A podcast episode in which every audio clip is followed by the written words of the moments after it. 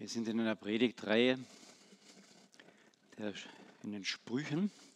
Und wer heute Kapitel 3 erwartet hat, den muss ich ein bisschen enttäuschen. Wir haben Prediger getauscht. Und von daher kommt heute Sprüche Kapitel 4 und nächsten Sonntag Sprüche Kapitel 3 dran. Ist nicht ganz so tragisch, weil bei den Sprüchen nicht unbedingt ein chronologischer Ablauf drinnen ist, wie es bei Exodus ist, bei 2. Mose war. Ich möchte am Anfang den Großteil des Kapitels lesen. Ich fange an bei Vers 5. Da heißt es, beachte meine Gebote und lebe. Tolle Herausforderung. Erwirb dir Weisheit, erwirbe Verstand, vergisse nicht und weiche nicht von den Reden meines Mundes, verlasse nicht so wird sie dich behüten. Liebe sie, die Weisheit, so wird sie dich bewahren. Und dann steht ein grammatikalisch ein eigenartiger Satz. Der Weisheit Anfang ist die Furcht Gottes, denken wir. Gell? Hier steht was anderes. Die Weisheit Anfang ist auch die Furcht Gottes. Gibt es viele äh, oder einige Aussagen darüber. Aber hier steht, der Weisheit Anfang ist, erwirb dir Weisheit.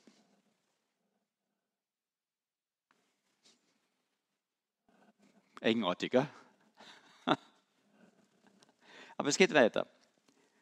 Und mit allem, was du erworben hast, erwirb dir Verstand, halte sie hoch, so wird sie, die Weisheit, wieder dich erhöhen, erhöhen. Sie bringt dich zu Ehren, wenn du sie umarmst. Sie verleiht deinem Haupt einen anmutigen Kranz, eine prächtige Krone reicht sie dir da. Höre, mein Sohn. Und nimm meine Worte an, dann werden dir zahlreicher reicher die Lebensjahre. Im Weg der Weisheit unterweise ich dich. Lass, lass dich gehen auf der geraden Bahn. Wenn du gehst, wird dein Schreiten nicht beengt sein, und wenn du läufst, dann wirst du nicht stürzen. Halte fest an der Zucht, lass nicht ab, wahre sie, denn sie ist dein Leben. Den Pfad der Gottlosen betritt nicht, beschreite nicht den Weg der Bösen. Lass ihn liegen, geh nicht darauf, weiche von ihm, gehe vorbei. Denn die schlafen nicht, wenn sie nichts Böses getan, und ihr Schlaf wird ihnen geraubt, wenn sie nicht irgendjemanden zu Fall gebracht haben.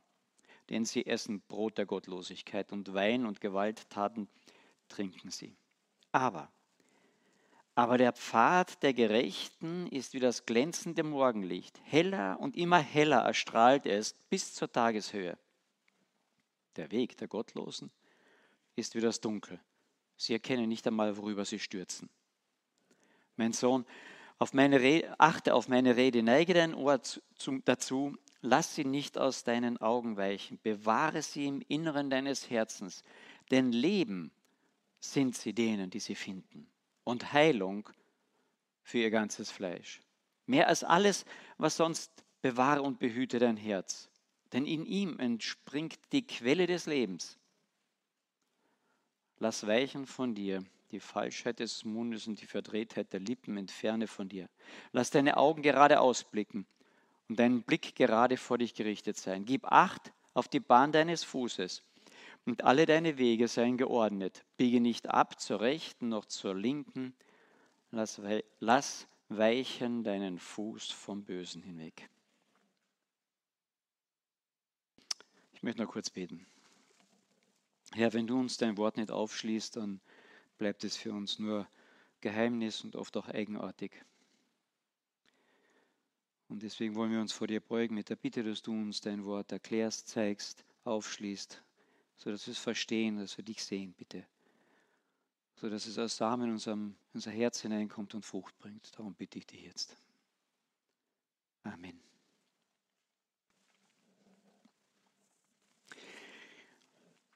Die Sprüche beschreiben unseren Lebensweg wie einen Weg, wie eine Straße und sagen, unser Leben ist eigentlich eine Wanderung auf einer Straße. Schritt für Schritt für Schritt. Wir wollen irgendwo hinkommen. Heute würden wir das Auto nehmen oder das Flugzeug normalerweise.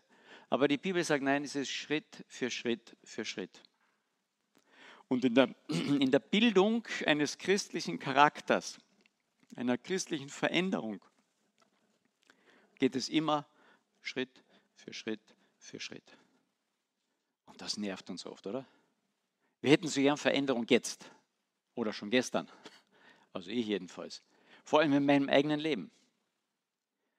Aber die Art und Weise, wie uns das Gottes Wort das zeigt und auch hier in Bezug auf die Weisheit, in Bezug auf die Erkenntnis, es ist ein Weg. Schritt für Schritt für Schritt. Und in, dieser, in, in diesem Weg muss ich dauernd Entscheidungen treffen. Und in diesen äh, Sprüchen wird uns das immer wieder vorgeführt. Du stehst immer zwischen, entscheide dich, nicht den Weg des, des Bösen zu gehen, nicht den Weg der Finsternis, geh den Weg der Weisheit, geh den Weg der Erkenntnis, geh den Weg, wo Gutes geschieht. Und in diesem Wandern Schritt für Schritt für Schritt bin ich immer herausgefordert, Entscheidungen zu treffen. Und eine dieser Entscheidungen ist auch dieser komische Vers 7. Der Weisheit Anfang ist, erwirb sie, erwirb die Weisheit. Triff die Entscheidung, in Richtung Weisheit zu gehen. Die kommt nicht von alleine. Du musst eine Richtung einschlagen.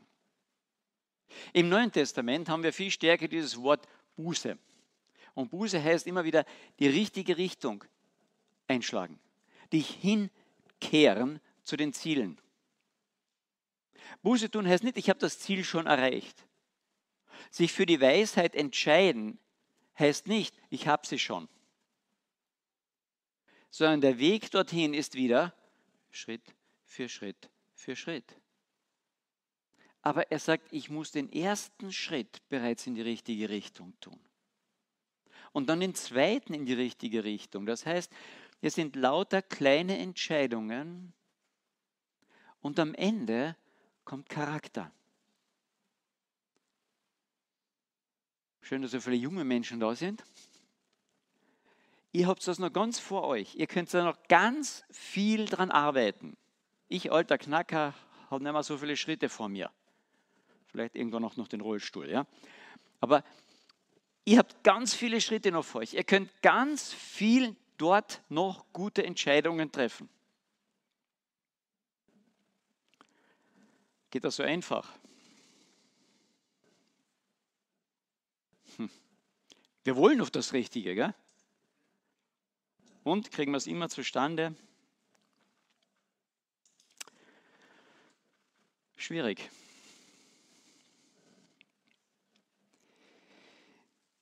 Aber in, diesem, in dieser Weisheit sagt er uns doch, dass da Leben drinnen ist. Sagt er mehrfach. Also schon in, in Kapiteln davor.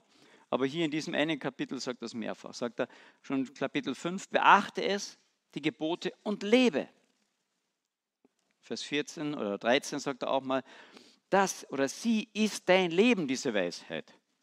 Und dann in Vers 22, dein Leben sind sie denen, die sie finden. Leben ist da drinnen. Hey, wer von euch möchte leben? Einige schon. Ja, ist nett. Ein paar möchten sterben anscheinend schon. Die sind wahrscheinlich schon älter als ich. Die haben nicht aufgezeigt. Aber wir wollen doch alle leben normalerweise. Und wir wollen wirklich leben. Und deswegen fliehen wir von dem Tod. Deswegen gibt es jetzt 100.000 Flüchtlinge. Weil jeder von uns möchte leben. Und um leben zu wollen, haben wir viele Entscheidungen getroffen und haben wir in unserem Herzen Prioritäten gesetzt. Und die Weisheit sagt, setze die richtigen Prioritäten.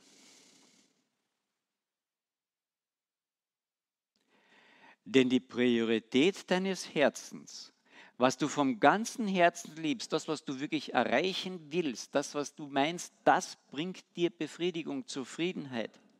Das bringt dir wirklich die Erfüllung.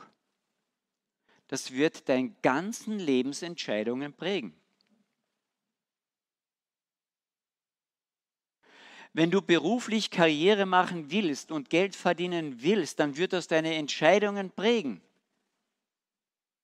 Dann wirst du entsprechende Ausbildungen machen, dann wirst du entsprechende Überstunden machen, aber wahrscheinlich wird auch diese Priorität dich unter Umständen umbringen und dich zum Burnout bringen und die Wichtigkeiten des Lebens, die wirklich wichtig sind, an den Rand stellen, deine Familie und vielleicht deine Kinder oder deine Partnerschaft. Versteht ihr, wenn wir die falschen Prioritäten in unserem Herz legen, dann werden wir wahrscheinlich genau diese Priorität letztlich umbringen. Wenn das Wichtigste in deinem Leben ist die Romantik und eine tolle Partnerschaft, was passiert dann? Dann wirst du schon als junger Mensch so wählerisch sein, weil der Partner oder Partnerin, die muss ja perfekt sein. Die muss Gott sein. Göttin. Du wirst so wählerisch sein, dass du entweder gar keinen finden wirst, oder du wirst so verzweifelt sein, ich muss, muss, muss irgendjemanden heiraten, dass du genau den Falschen erwischt, wahrscheinlich der überhaupt nicht zu dir passt. Und dann legst du alle Hoffnungen, alle Vorstellungen, alle guten Sachen in den anderen hinein, was er zu erfüllen hat und wie er zu sein hat. Und der andere genau das Gleiche in dich. Und die wird eure Partnerschaft kaputt machen dadurch. Das, was in deinem Herzen am höchsten ist, am meisten geliebt wird, wirst du auch kaputt machen. Weil es entspricht nicht. Es entspricht nicht. Wenn Anerkennung das höchste Ziel ist, ich möchte in der Gesellschaft wirklich anerkannt werden, wirst du bald sehr einsam sein. Die Leute, die immer im Mittelpunkt stehen wollen. Wow, großartig, gell? Du wirst einsam werden weil die Masse dir nicht das geben kann, was du wirklich von ihr erwartest. Sie kann es nicht. Du wirst immer scheitern. Bis auf eine Sache. Wenn die Weisheit, und das ist eine Person, Jesus Christus, im Mittelpunkt steht, wird er deine Erwartungen nicht erfüllen.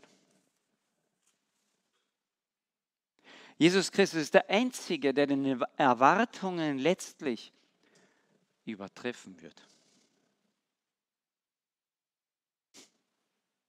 Die Bibel ist so, so klar darüber, sagt sie, in ihm ist, ist der Überschwang, ist der Reichtum, ist die Größe, ist die Schönheit, so dass ich es gar nicht beschreiben kann.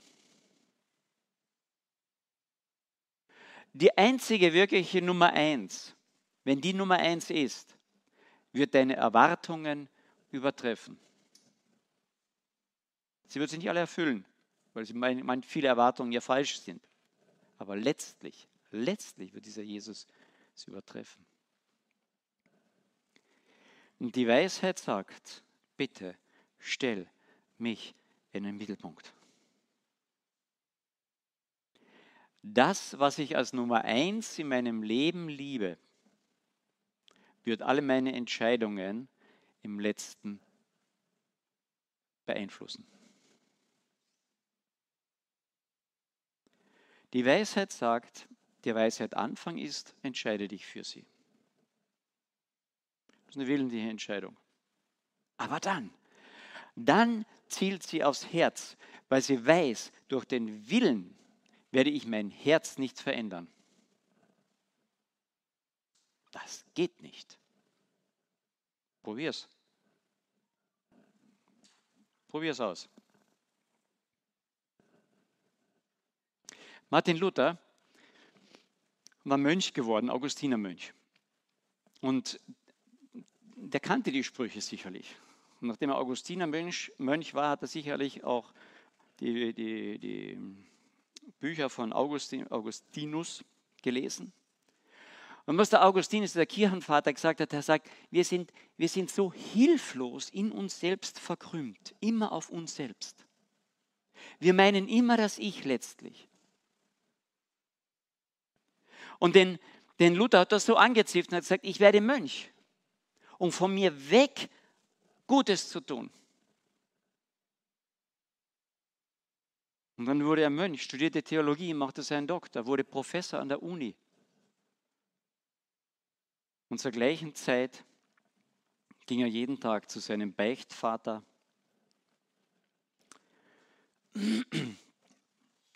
Ein, ein Johannes von Staupitz, ein ganz feiner Mann. Und hat bis zu sechs Stunden täglich gebeichtet. Und dem von Staupitz ist das so auf den Wecker gegangen, dass er ihm irgendwann gesagt hat, Martin, bei dir ist jeder Furz schon eine Sünde. So hat er ihm das gesagt. Nicht, nicht sehr fein. Was soll das? Und Martin Luther hat ihm gesagt, ja, was soll ich denn? Ich komme aus der Welt, weil ich wusste, ich bin in mich verkrümmt. Augustinus, unser Vater, hat das ja gesagt. Und ich, ich verstehe ihn. Ich bin in mich verkrümmt. Alles dreht sich um mich. Ja, selbst wenn ich einen Minderwertigkeitskomplex habe, es dreht sich alles um mich. Das arme Ich. Und wenn ich einen Größenwahnkomplex habe, ist es genau das Gleiche. Dreht sich auch wieder um mich. Das großartige Ich. Sind nur zwei verschiedene Pole. Aber es geht immer um mich, sagt er. Und deswegen bin ich ja hier Deswegen bin ich Mönch, um Gutes zu tun. Und jetzt merke ich, und das, das, das hat er seinem Beichtvater gesagt, jetzt sagt er, ich merke jetzt, ich tue Gutes, um gut zu sein. Es geht wieder um mich. Ich übe Askese, um mich demütig zu fühlen. Es geht ja wieder um mich.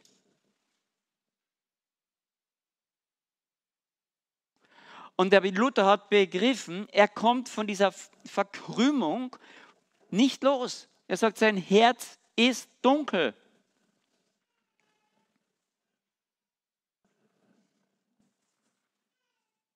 Wie kann ich das lösen? Klar, die frommen Christen, die in frommen Elternhäusern vor allem aufgewachsen sind, die wissen immer die Antwort. Und die Antwort ist immer Jesus. Gell? Das stimmt. Aber wie geht das? Und bei Luther ist das wie ein Kronleuchter aufgegangen. Da stirbt jemand am Kreuz. Und es wird alles finster. Sogar die Sonne verfinsterte sich. Weil er einen Tausch vornimmt er sagt, ich nehme deine Gekrümmtheit in dich. Der ganze Mist, den du damit machst. Ich nehme diese Dunkelheit auf mich. Ich gehe durch die Hölle für dich. Und du bekommst mein Leben. Und mein Leben ist Licht. Und dann verstehen wir, hat der Luther verstanden. In dem Moment, als er das begriffen hat, sagt er, in dem Moment wurde ich wiedergeboren, sagt er. In dem Moment, wo Gottes Geist ihm das aufschließt, hier passiert wirklich ein Tausch. Ich brauche mein Herz nicht mehr zu ändern. Er tut's. Aber dann darf ich das, was er angefangen hat in meinem Herzen, üben, üben, üben. Schritt für Schritt für Schritt gute Entscheidungen treffen. Zusammen mit der Weisheit, die begonnen hat, in mir wachsen zu lassen. Und die Weisheit ist nur in Verbindung mit Jesus Christus. Also der erste Schritt ist diese Verkrümmtheit in sich. Ich kann sie nicht reparieren. Es geht nicht. Sag einmal zu einem Auto, er soll bitte selber mal den Ölwechsel machen. Das wäre finanziell ganz günstig, aber es geht nicht. Du kannst dein eigenes Herz nicht rausnehmen und ein neues hineingeben. Gott sagt, er macht das. Er nimmt das steinerne Herz raus und gibt uns ein fleischernes Herz. Das ist das Bild. Dann macht das einmal selber. Das ist ein ziemlich tödlicher Vorgang. Und wenn Gott es vornimmt, Dann gehst du zwar sinnbildlich auch durch den Tod, aber dann hast du Leben. Dann hast du Leben. Deswegen ist die Weisheit, wenn sie uns wirklich trifft, Leben. Weil die Weisheit ist eine Person, Jesus Christus. Er ist die Weisheit, die von oben herabgekommen ist. Er ist Leben. Liefer dich ihm aus. Liefer ihm dein Herz aus. Das ist mal das Erste. Ich darf wissen, ich kann mein Herz nicht ändern und du musst es nicht ändern. Aber wenn Gott es geändert hat, dann bewahre es, pflege es, treffe die richtigen Entscheidungen, Schritt für Schritt für Schritt. Und das sind oft die ganz kleinen Entscheidungen. Aber dann ist etwas anderes noch drinnen. Halte sie hoch, so wird sie dich erhöhen. Oh, das ist nicht schlecht, oder? Sie bringt dich zu Ehren. Das ist noch besser, wenn du sie umarmst. Sie verleiht deinem Haupt einen anmutigen Kranz, eine prächtige Krone reicht sie dir da, die Weisheit. Noch wer möchte das nicht? Und schon spielt das Ego wieder in deinem Herzen Klavier.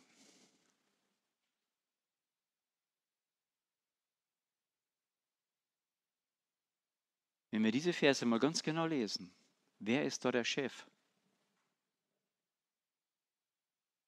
Wer reicht den Kranz dar? Wer erhöht? Wer krönt? Die Weisheit. Das heißt, meine Haltung gegenüber der Weisheit muss tiefe Demut sein. Dass ich ihr alles zur Verfügung stelle und dann sagt, ja, super, ich gebrauche dich. Aber ich gebe dir, ich rüste dich aus, ich erhöhe dich. Wir haben ein, ein, ein grauenhaftes Beispiel dort in der Bibel. In Ezekiel Kapitel 28. Das ist dort, wo deine Bibel noch, der Goldschnitt noch zusammenklebt. Also lies einmal Ezekiel Kapitel 28. Das fängt ganz interessant an. Und das Wort des Herrn geschah zu mir, zu Ezekiel, Menschensohn, sage zum Fürsten von Tyros, so spricht der Herr, der Herr, Jahwe, weil dein Herz hoch hinaus will und du sagst, ha, Gott bin ich, den Wohnsitz der Götter bewohne ich, im Herzen der Meere, wenn du doch nur ein Mensch bist und nicht Gott. Du aber erhebst dein Herz, als wäre es Gott. Siehe, so bist du weiser als Daniel. Nichts ist verborgen, ist dunkel für dich. Durch deine Weisheit und durch deinen Verstand aber hast du dir Reichtum erworben, hast Gold und Silber und deine Schätz, in, deine, in deine Schatzkammern geschafft. Will haben. Durch die Größe deiner Weisheit hast du mit deiner Handel und deinem Reichtum vermehrt dein Herz, äh, vermehrt dein Herz wollte wegen deines Reichtums hoch hinaus. Dein Herz wollte wegen deines Reichtums hoch hinaus. Um wen geht es da? Ums Ego. Wenn die Weisheit und das, was Gott mir gibt, nicht in Demut vor Gott gebracht wird, dann heißt es, darum, so spricht der Herr, weil du dein Herz erhebst, als wäre es Gottes Herz, darum siehe, ich bringe eine Fremden über dich, die gewalttätigsten Nationen. Sie werden dein Schwert ziehen über dir deiner Schönheit.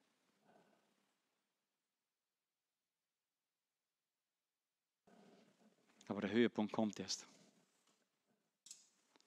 In Vers 11 sagt Gott noch einmal zum Hesekiel, warne Tyrus noch einmal.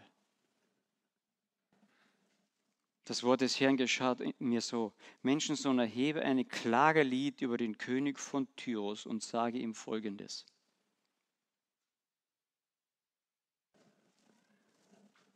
Und dann muss dieser Hesekiel Tyrus beschreiben, was mit Satan im Himmel passiert ist. Ich lese das vor. So spricht der Herr. Du warst das vollendete Ziel, eine voll, vollkommene Schöpfung, voller Weisheit. und vollkommen an Schönheit warst du.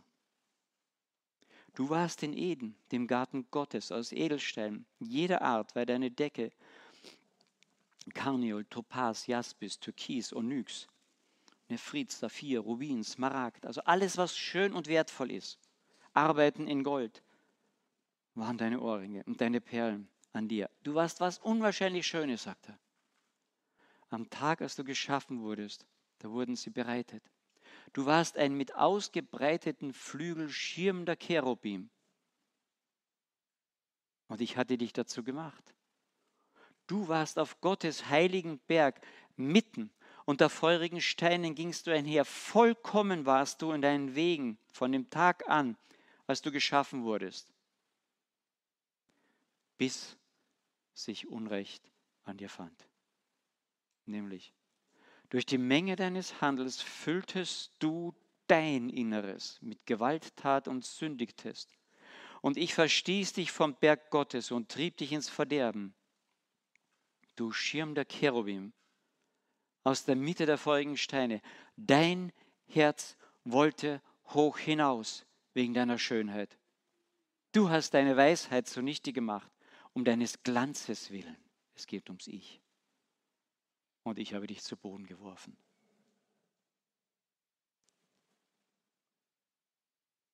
Wenn es eine Warnung gibt in Bezug auf Hochmut, dann hier. Ich bekomme die Weisheit nicht einfach so für mein Ego, sondern nur in Verbindung zu diesem Herrn, der sagt, ich kröne dich, ich erhöhe dich.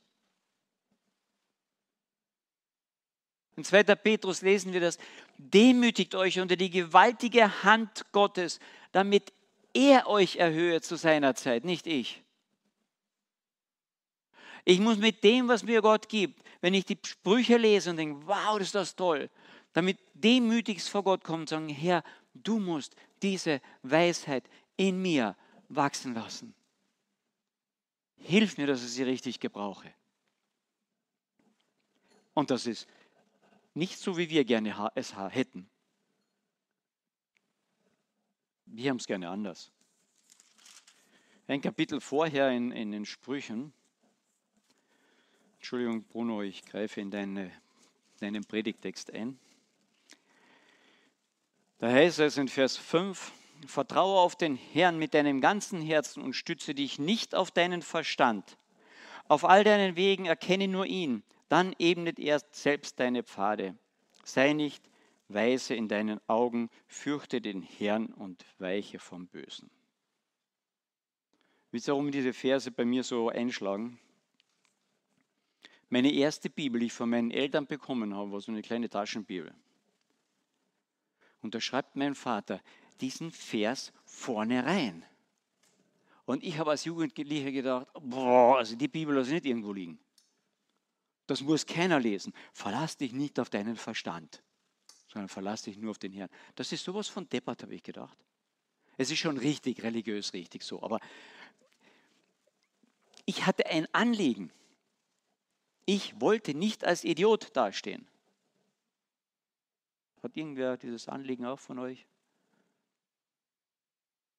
Und dann steht da, verlass dich nicht auf deinen Verstand. Hey, ich habe einen halbwegs IQ. Verlass dich nicht auf deinen Verstand. Verstehst du? Das entspricht nicht uns, dass wenn ich Verstand habe und ich denke, ich habe ein bisschen Einsicht oder was, es dann Gott zu bringen und sagen, ich verlasse mich nicht drauf, ich gebe ihn dir. Tu damit, was du willst. Das ist nicht so unsere Art. Die österreichische Art ist, will haben. Und Gottes Art ist, will geben.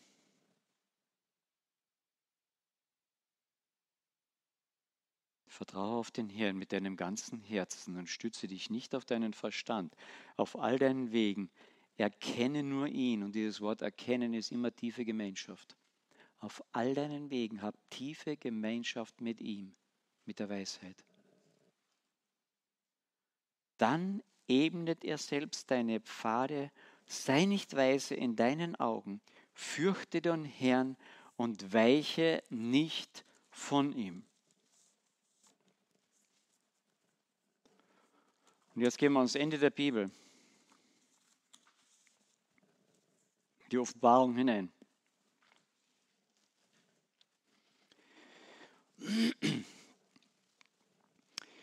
Und Kapitel 21. Und da lesen wir was Interessantes. Da gibt der neue Himmel, die neue Erde. So schön, könnte man sagen, gell? alles. Und nun, hoppla, war der falsche Vers, von Vers 23 an.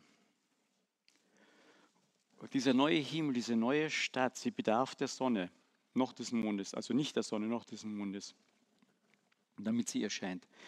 Denn die Herrlichkeit Gottes hat sie erleuchtet. Und diese Herrlichkeit ist eine umfassende, ist eine Schönheit, eine Pracht, eine Wow. Ja? Also ich denke nicht, dass wir im Himmel das Wort Wow verwenden werden, wenn wir bessere Worte dafür haben. Wenn ihr vorstellt, oh.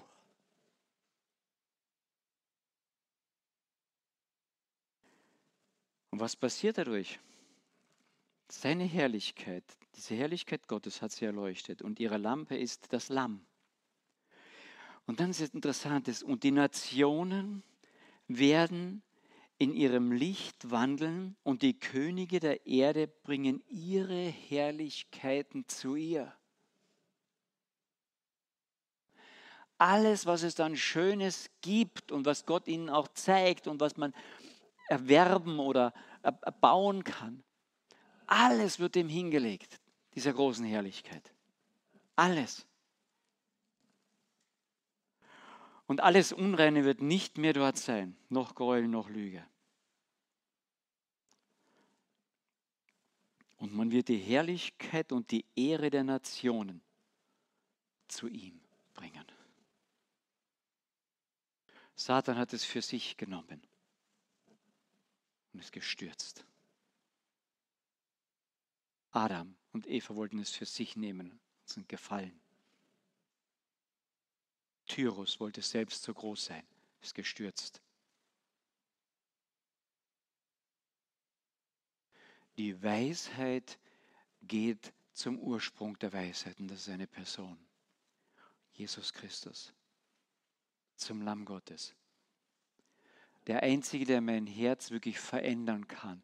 Und der, der wirklich sowas von schön ist, so großartig ist.